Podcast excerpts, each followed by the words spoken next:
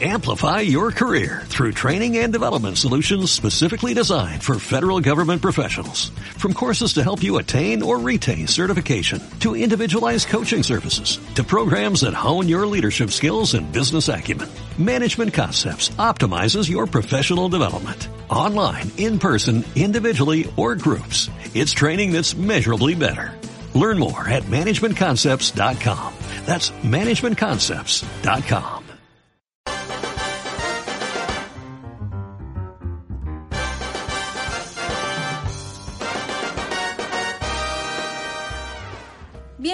Y bienvenidas a este podcast sobre la crítica del cine. Mi nombre es Del y como siempre hoy vamos a hablar de una de las cosas más lindas del mundo, y sí, obvio que el cine. Hace menos de una semana subí el episodio número 5, un poema al amor en el resplandor de una mente sin recuerdos, uno de mis favoritos, en el cual entregué toda mi alma y todo mi ser.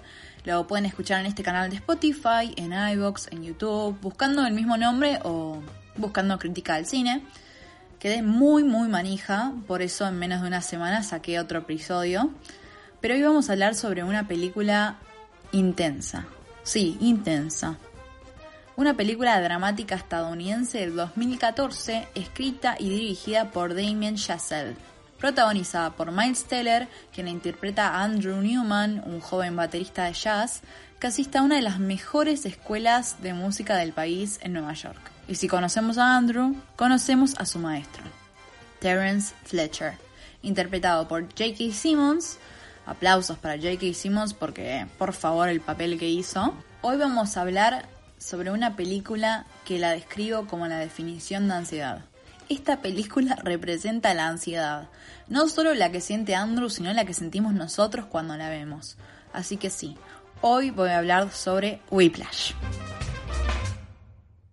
Not, not quite my tempo. Five, six, seven. Not quite my tempo. It's all good. No worries. Here we go. La primera secuencia es la más importante, es lo primero que el espectador ve, es lo primero que nos engancha. Todos los ángulos, los planos, movimientos y posiciones de la cámara van a favor de la dramática de la historia, a que entendamos a dónde va la película. Pantalla en negro, se escucha la batería. Estamos en la cabeza de Andrew. Salimos de su cabeza, pero lo seguimos desde afuera. Desde el primer momento te atrapa el juego que Yacel hace con las cámaras, un traveling lento que nos lleva a Andrew tocando la batería. Este tipo de, movimiento cinematográfico se usa mucho en el terror y en el suspenso, ya que nos hace sentir que hay algún tipo de amenaza o algo que lo incomoda al personaje principal. Andrew deja de tocar, es interrumpido por algo, y ahí conocemos al antagonista que sale de la oscuridad a la luz. Terence Fletcher. El traveling actúa como si nosotros fuésemos él, caminando hacia Andrew. Ya ese juego de luces, cámaras y colores logran captar la atención de la audiencia. Ya te atrapa, de primer momento te atrapa. En ese cuarto en el que estaba tocando Andrew es icónico porque también se convierte en una obsesión. Eh, más tarde, eh, Andrew se termina mudando a ese cuarto donde está la batería, llevándose solo su colchón y su cepillo de dientes. También es la primera cena donde conocemos a Fletcher, y él también se convierte en una obsesión para Andrew. Es su obstáculo hacia la cima. Andrew está buscando constantemente su aprobación, pero eso lo vamos a mencionar más adelante. Es una perfecta secuencia de inicio que nos introdujo la relación de los personajes más su personalidad. Todo con un ritmo sonoro y visual que te atrapa. La verdad, la primera vez que la vi quedé flechada, sentí cosas que no sentí hace mucho tiempo con esta película. Qué impactada, fue inesperada y aunque me guste la música en el cine, fue una película que me quedó muy marcada. Me refiero que las películas eh, que me suelen quedar más marcadas son los thrillers psicológicos o las películas con dramas sociales, porque son las películas que más suelo ver. Pero volviendo a Whiplash, fue de esas películas que no esperaran que sean así. Como que por ahí tenía otra idea y cuando la vi terminó siendo totalmente diferente. Y también despertó más todavía mi pasión por la música en el cine. Y las películas que a veces mismo la música habla mucho más que la película. También, gracias a Yacel, empecé a apreciar más los colores, las cámaras, la fotografía que hacen a la película y hace que uno las aprecie más todavía. De entrada muestra Nueva York, con un color verde, azul, gris, amarillo, muestra la ciudad como algo frío, oscuro y la música nos acompaña, nos va guiando. Desde el primer momento nos encontramos con su frustración al éxito y al amor, pero con este último después nos damos cuenta que lo reemplaza por otra cosa. Su frustración hacia el éxito la podemos ver desde la primera escena que tiene con su padre. Nos damos cuenta de que Andrew, a diferencia de su padre, no es una persona conforme, no es una persona que se queda con... no se puede conformar.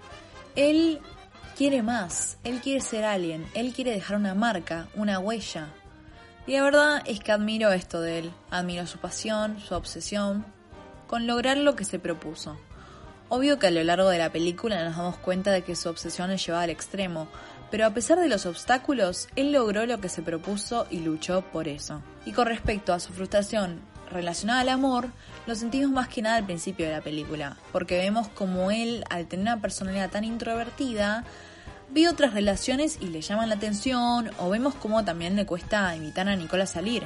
Pero a lo largo de la película nos damos cuenta que el eje de su vida no es para nada el amor. Al principio él es suplente y está lejos de ser algo más. Está lejos de ser el baterista principal. Por eso me emociona cuando Terence entra a la sala y lo elige para su orquesta.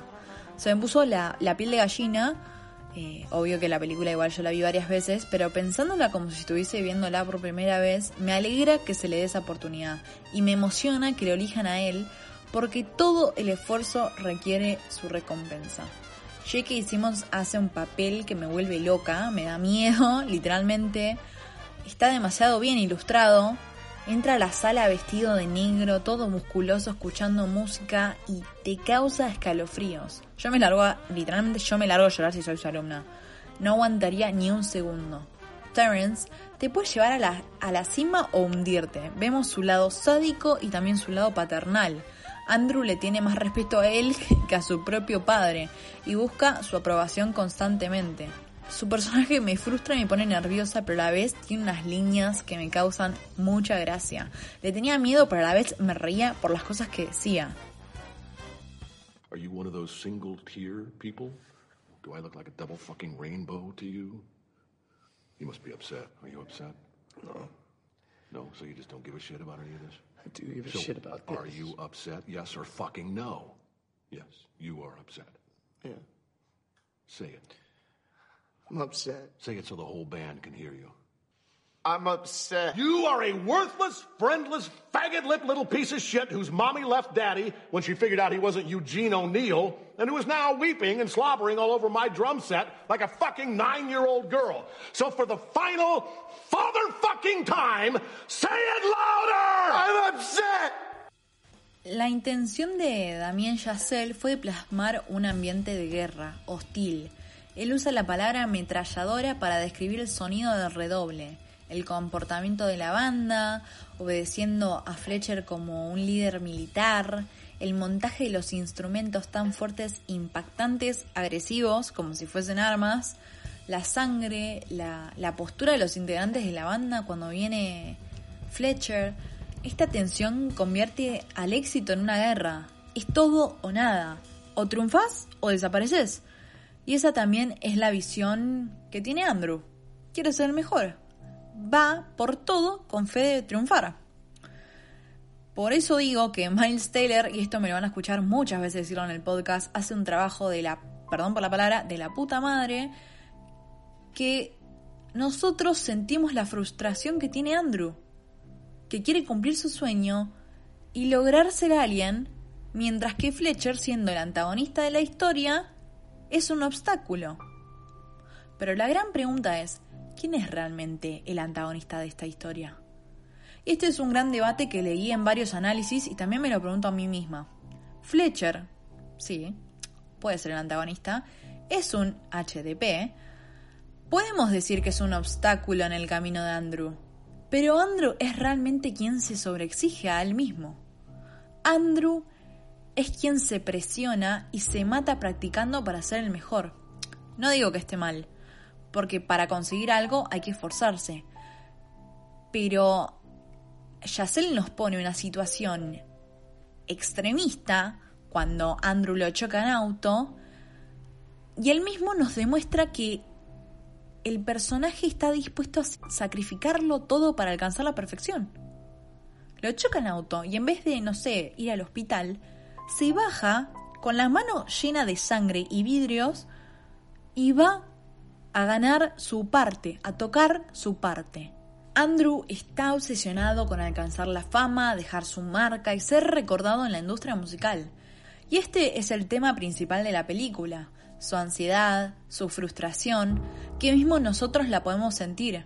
Miles Teller, repito, hace un trabajo de la puta madre que nos envuelve con su personaje, logrando que nosotros sintamos lo mismo que sienta él.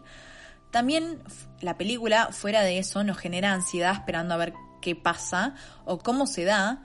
No importa las veces que la hayas visto, es una película que te provoca cosas. Esa es mi definición. Es una película que te genera cosas físicamente como psicológicamente. Es una película que la escena final me dejó transpirando como si la estaría viendo como por primera vez. Es una película que no te aburre ni un solo minuto porque una cosa pasa detrás de la otra. Ahora vamos con el tema de la carpeta. La carpeta. Es una gran pregunta y un gran misterio. ¿Quién se la sacó a Andrew? ¿Cómo la perdió? Y hay varias teorías en internet que me generaron mucha curiosidad. Y la realidad es que Andrew está presente en todas las escenas de la película. Él es el narrador. Y es, es posible que él nos mienta y nos oculte la realidad. Por su obsesión con el éxito. Por eso, si repasamos la película, nos damos cuenta que, primero, él es el que pasa las partituras como suplente. Segundo, es que él se aprende toda memoria para dejar de ser suplente. Él se aprende todo Caravan y nos enteramos cuando, ¿qué pasa? Desaparece la carpeta. Lo tercero que pasa es que vemos un plano de Fletcher diciendo que nadie debe perder la carpeta. Entonces, Andrew nos cuenta la historia, pero no podemos saber si es todo la verdad, porque la narración nunca sale de su cabeza. Él es nuestros ojos y nuestros oídos en esta historia. Entonces podríamos decir que él simplemente se la robó y nunca nos lo dijo a nosotros como espectadores. Interesante teoría. La segunda es que mismo Fletcher, al encontrar la tirada, justo antes de decir que nadie la puede perder su vista, la haya encontrado y la haya escondido. Pero mi honesta opinión es que la teoría de que Andrew nos la ocultó tiene mucho más sentido, ya que e, esa era su oportunidad para dejar de ser suplente y demostrarle a Fletcher que él es mejor de lo que esperaba. Después hay una escena con la familia que me pareció muy clave y también creo que explicó mucho mejor a la personalidad de Andrew. Para ellos, para su familia, la música no es algo serio. La música no es tomada tan en cuenta como otras cosas. Y es depende de la persona, ¿no? Pero ¿cuántas veces escuchamos en nuestras familias, en nuestros amigos, en nuestro entorno, que siendo músico o artista, te vas a entre comillas, morir de hambre. Y esto es lo que me encanta de Yacel, que haya agregado esto a la película. Es una realidad presente que no debe ser ignorada, más cuando necesitamos que nuestra familia sean nuestro, nuestro sostén. Su familia no aprecia lo que hace ni lo que es. Todo esto le afecta al personaje en sí. Y también la presión familiar que debe tener Andrew hace que él actúe de esa manera sentirse tan presionado y tan poco apoyado hace que reaccione como reacciona y también que su personalidad gire y dé un cambio. Pero bueno, estoy analizando mucho al personaje, pero la verdad es que siento toda esa presión que debe sentir. Y también hace que entendamos por qué es así el personaje, por qué se autopresiona tanto, no solo para demostrarse algo a él mismo, sino para demostrarle algo al resto de su entorno y en sí al mundo. Pero bueno, vamos a la escena con Nicole, su novia, que también está llevada a un extremo porque nos damos cuenta de que Andrew está a otro nivel con su obsesión. Ella es una distracción para él en su camino para triunfar. Y no es que lo defiendo a Andrew, ¿eh? porque parece que lo estoy defendiendo todo el tiempo, pero admiro mucho su pasión y su ganas de llegar lejos, pero ya es enfermizo que deje de vivir su vida como para dedicarse 100% a algo. No quiero decir enfermizo, pero tiene un problema con su obsesión a alcanzar y llegar a la perfección. Ya se sobreexige a un nivel de que no puede tener otra cosa que no sea practicar la batería, no, no puede tener otra cosa que lo distraiga.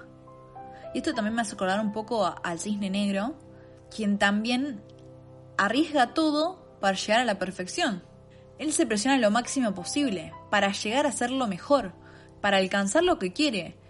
Y de esto quiero destacar cómo cambia la personalidad de Andrew desde principio a fin. Miles Teller nos muestra a Andrew en su etapa de introvertido, en su etapa de desesperación, a, a, su frustración, a enojo para alcanzar el éxito. Tiene que darlo todo y arriesgarlo todo para alcanzarlo. La obsesión lo vuelve loco. Y retomando la escena del choque, la primera vez que la vi me, resultó súper inesperada y me puso más nerviosa todavía que se levantara y vaya a tocar la batería. Y ahí es cuando me di cuenta su grado de locura y su obsesión, que estaba a otro nivel. Me acuerdo de estar llorando porque no podía creer lo que veía y menos me esperaba eso. Andrew no iba a dejar que otra persona tenga su papel porque era de él. Él quiere ser el Charlie Parker de la nueva era. Él quiere ser una estrella. Esta película eh, me hizo cuestionarme también qué es el éxito. En varios momentos y saqué varias conclusiones, eh, retomando cuando nos enteramos que el alumno de Fletcher, quien era primera trompeta en el Lincoln Center, que era el mejor y el más exitoso, se suicidó por sufrir de ansiedad y de abuso psicológico por parte de su profesor, me cuestioné realmente lo que era el éxito. Porque hay algo que me pasa a mí con el éxito, y esto es más también opinión personal, pero el éxito está idealizado. Este no te garantiza felicidad. Ser el mejor tampoco te garantiza que seas feliz. Vamos a ser sinceros. El nivel de obsesión que lleva Andrew para ser exitoso no está bien, no es sano. Esforzarse da sus frutos, pero ese nivel de explosión mental, por así decirlo, parece más una tortura que un placer. Y ojo, ¿eh? No quiero decir que cuando el éxito llega no seamos felices. Solo que el éxito hay que disfrutarlo, al igual que su camino. Repito, el éxito no te garantiza felicidad. Y el éxito está idealizado porque uno piensa que cuando llega a ser el mejor o a ser lo mejor, va a ser súper feliz y los problemas se le van a desaparecer, pero ¿qué es ser el mejor? ¿Cuándo te das cuenta que llegas a ser el mejor? ¿Qué es ser el mejor? Y repito, no creo que el éxito no te traiga felicidad, pero hay que disfrutar el camino, hay que disfrutar por lo que pasamos para llegar a eso que queremos ser. Si no es una tortura, igual está todo llevado al extremismo, ¿no? Pero eso no es una tortura. Pero bueno, son todas las teorías y todo lo que pensaba a medida que veía la película, porque también tiene eso la película. Te hace cuestionarte 1500 veces todo, todo. Eh, entonces, nada, si quieren díganme, cuéntenme ustedes cuando escuchan el podcast, déjenme en los comentarios o me escriben por privado en Instagram, lo que sea, o en YouTube o donde sea que lo están escuchando y cuéntenme qué es el éxito para ustedes, qué piensan. ¿Qué es el éxito? ¿Está idealizado? ¿Está sobrevalorado? Pero bueno, charla de otro día, charla de otro momento. Vamos a la película. A medida que la película avanzaba, me daba cuenta el final de la misma, eh, en el sentido de que me pregunté si el personaje de Fletcher realmente presionaba a Andrew para ser el mejor y también para saber si él era su Charlie Parker. No lo veía como un antagonista a Fletcher, por más de que en un punto lo sea, lo veía más como que sentía que Fletcher veía algo en Andrew y lo explotaba para ser el mejor. Y una de las mejores escenas, sí o sí, es la del bar, cuando se reencuentran. Esa escena me parece clave y es cuando Fletcher le dice, yo no estaba ahí para enseñar, estaba ahí para empujar a todos para que sean lo mejor posible. Si no, no existiría Charlie Parker en el mundo. Y es cuando Fletcher vuelve a contar la historia de cómo Charlie Parker se convirtió en, en lo que fue, y esto lo inspira a Andrew a seguir por ese camino. There are no two words in the English language more harmful than good job. But is there a line? You know, maybe you go too far and you discourage the next Charlie Parker from ever becoming Charlie Parker? No, man, no. Because the next Charlie Parker would never be discouraged. Y ahora vamos a hablar sobre el final de la película. Andrew llega lejos. ¿Porque es engañado por Fletcher? ¿O porque realmente Fletcher ve algo en él? Recordemos lo que dijo antes de salir al escenario. Si metes la pata, quedas marcado para siempre. Pero si la rompes, quedas marcado para siempre también. O sea, si Andrew lo hace bien, es su Charlie Parker. Si lo hace mal, no llegará a nada y fracasa. Pero todos vimos esa escena final. Esos ojos que se miran y la sonrisa de Fletcher. Porque Andrew lo ha logrado. El final en sí es una joya, que da piel de gallina. A nivel técnico, cómo está grabada, cómo está estructurada, los colores, la música, las actuaciones, los planos, todo nos da piel de gallina.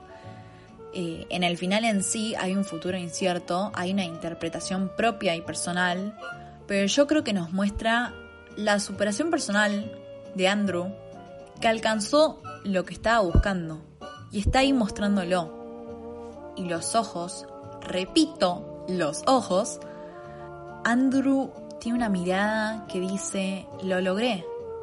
Y Fletcher dice, lo sé. Y la magia de esto es que nosotros elegimos quién dice qué. Y repito, Andrew con su mirada dice, lo logré. Y Fletcher dice, lo sé.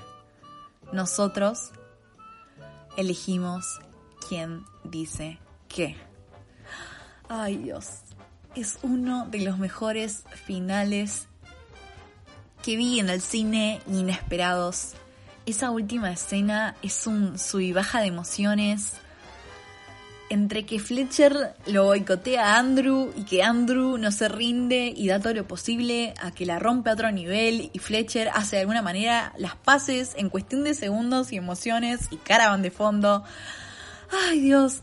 Y me enoja también que Miles Teller no haya estado nominado para los Oscars después de esa fucking escena.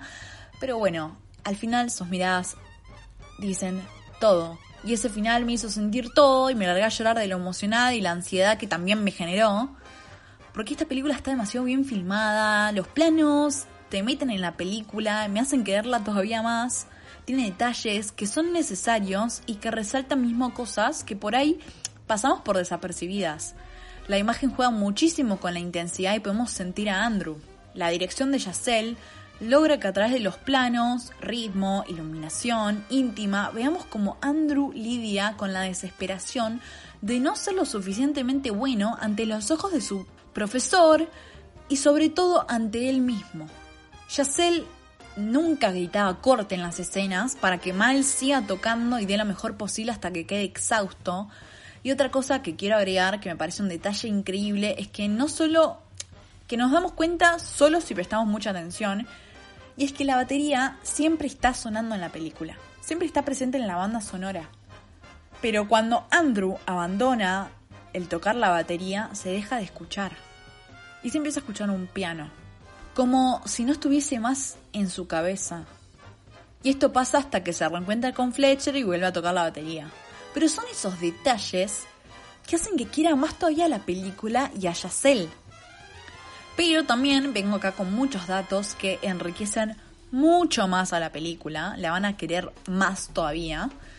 Whiplash, antes de ser una película, fue un cortometraje y no solo cuenta con la escena donde Fletcher le revolea la silla a Andrew, sino también eh, está J.K. Simmons. No está Miles Teller, pero está J.K. Simmons que interpreta también a Fletcher y es del 2012 y lo pueden encontrar en YouTube. Vamos con el segundo dato. Los primeros borradores del guion fueron escritos como un thriller psicológico. Nada fue improvisado en la película y las cachetadas eran genuinas. Eh, J.K. Simmons y Miles habían practicado varias veces.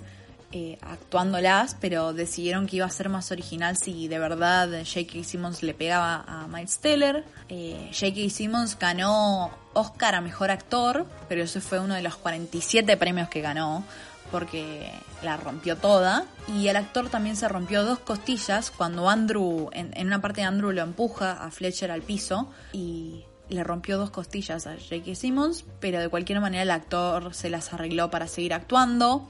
Todo lo que tocaban era en vivo y la mayoría de las personas que estaban en la película venían a tocar y no sabían qué pasaba en el guion. Entonces todo les causaba mucha más sorpresa y mucha más impresión. Y el mejor dato, y el que todos deberían saber, es que Miles Teller tocaba de verdad. Miles Teller tocó de verdad la batería en Whiplash. Y esto me da más bronca porque no estuvo nominado Mejor Actor. Pero bueno, me voy a calmar. Pero me molesta mucho porque Miles Teller la rompió toda. Igual él tocaba la batería desde los 15 años, pero para perfeccionarse practicó 4 horas por día por 3 meses. ¡Tres meses! Eh, mismo la sangre de los palillos eran de él porque Yacel nunca le gritaba corte. Entonces Miles Teller seguía tocando hasta que le salgan callos y sangre. Todo por su rol de Andrew. También quiero hacer una mención especial a los colores de esta película. Pueden ver un video en YouTube eh, en el que habla más sobre esto llamado Rick Prod eh, pero los colores más representados son el azul verdoso, el amarillo, el rojo. Al principio, Andrew está practicando y se lo enfoca y todo su entorno es de un color azul verdoso. Ese color también aparece al, al principio cuando él está, cuando está ensayando con, con la otra banda, donde nos da a entender que hay confianza, calma y paciencia, pero cuando entra Fletcher en esa escena los colores cambian entra el amarillo verdoso, el mismo que aparece la primera vez que Fletcher aparece en escena. Ya sabemos que cada vez que este color aparezca en las películas es porque Fletcher lo acompaña. A este color lo vemos cuando Andrew practica en el conservatorio, en los conciertos o en su familia. El color rojo significa la atracción, la pasión. Y aparece más que nada cuando aparece Nicole en el cine. Pero después cuando cortan, vuelve el amarillo verdoso, un color amargo que ya nos indica que algo va a cambiar en la película. Y algo que quiero resaltar, que esto me di cuenta a medida de que avanzaba la película, es que Fletcher siempre se viste de negro, siempre. Pero cuando es despedido usa una camisa verde azul mostrando serenidad, calma. En cambio, Andrew siempre usa ropa de joven, de novato, de no quiero decir adolescente porque no, tiene 19 años, pero de joven, aprendiz. Un azul verdoso, pero a medida que va progresando va pasando al color negro significando alguien fuerte que alcanzó su objetivo. Esa es mi opinión y lo que sé de los colores de la película. Siempre Yacel hace un juego con los colores que me parece súper importante en una película. Le agrega todo. Un lindo color y un significado le agrega todo. Dice más cosas de lo que podemos, de lo que estamos viendo. Y Yacel siempre hace esto, en La La Land, claro ejemplo, clarísimo. Pero no voy a hablar hoy de La La Land, yo sé que me lo están pidiendo muchas veces, pero La La Land para más adelante. Ahora voy con algo más personal y es que me sentí bastante identificada con el personaje de Andrew, con todo el tema del éxito. Eh, también siento, eh, como dije antes, que el éxito está idealizado, porque este no te garantiza felicidad, pero también a la vez quiero llegar a ser alguien dentro de mi carrera o dentro de la industria del cine, ¿no? El éxito no me garantiza felicidad, pero sí me garantiza accesibilidad, por así decirlo.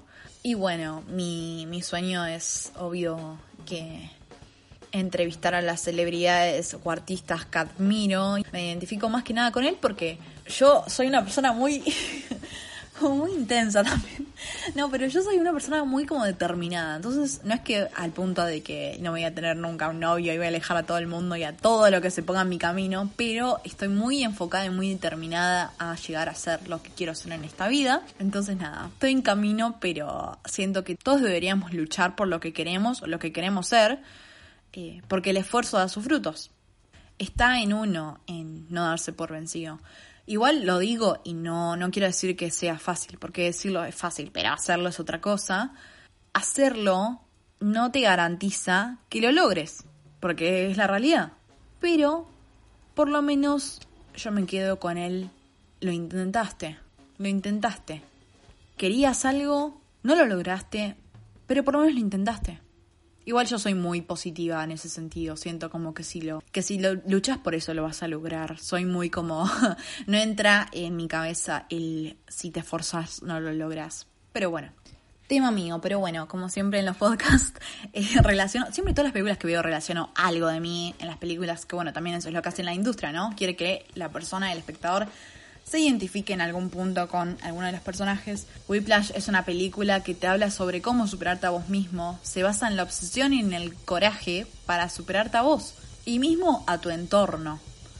Eh, en la mayoría de las películas donde la idea del logro y meta se presentan, vemos el resultado final. En cambio, en Whiplash vemos el proceso, no es la llegada a la meta. Vemos cómo él lo logra, no el resultado final.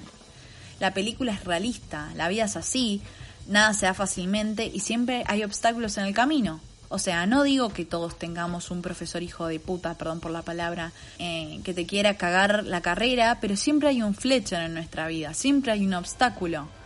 El mismo Damien Chazelle hace que esta película sea una historia casi biográfica, ya que él mismo luchó por ser baterista y se cruzó con un profesor que le arruinó sus sueños. El mismo Damien Chazelle tuvo una persona en su vida que le dijo, mira, no servís para tocar la batería y le arruinó los sueños. Entonces, inspirado por este suceso, que lo marcó de por vida, se propuso llevar al cine una historia digna de contar. Así que gracias al profesor, perdón, eh, con todo respeto, gracias al profesor que le arruinó la, la carrera como baterista Damien Chazelle, porque gracias a él tenemos hoy a Whiplash. Bueno, esto es todo por hoy. Tienen permitido reírse por cuántas veces dije la palabra obsesión, por cuántas veces dije la palabra ansiedad, frustración, por cuántas veces repetí que J.K. Simmons y Miles Teller hicieron un trabajo de la reputa madre. Y también Damien Chazelle. Perdón por ser tan repetitiva, la verdad que fue un guion muy difícil de hacer, fue un guion muy difícil de estructurar porque no sabía por dónde vincular las ideas, dónde ponerlas para que tengan sentido. Eh, ustedes ya creo que entienden mi estilo para hacer podcast. Yo no es que toco un tema en particular, sino que toco muchos temas y a medida de que va pasando la película voy mencionando todos esos, temas en un orden cronológico. Espero que lo hayan entendido y lo hayan disfrutado, al igual que yo disfruté hablar de esta película que me llena todo el corazón porque la siento muy a flor de piel y también que lo hayan podido entender. Eh, traté de hablar más despacio en algunas partes para que se puedan entender mejor las ideas. Muchas gracias por escucharme. Este fue el sexto episodio y vamos por muchos más. No se olviden de seguir mi Instagram, arroba crítica al cine. Me pueden sugerir películas, series o ideas para podcast o críticas, lo que quieran. Y si Dios quiere, nos vemos esta semana. Cuídense. Un gusto siempre.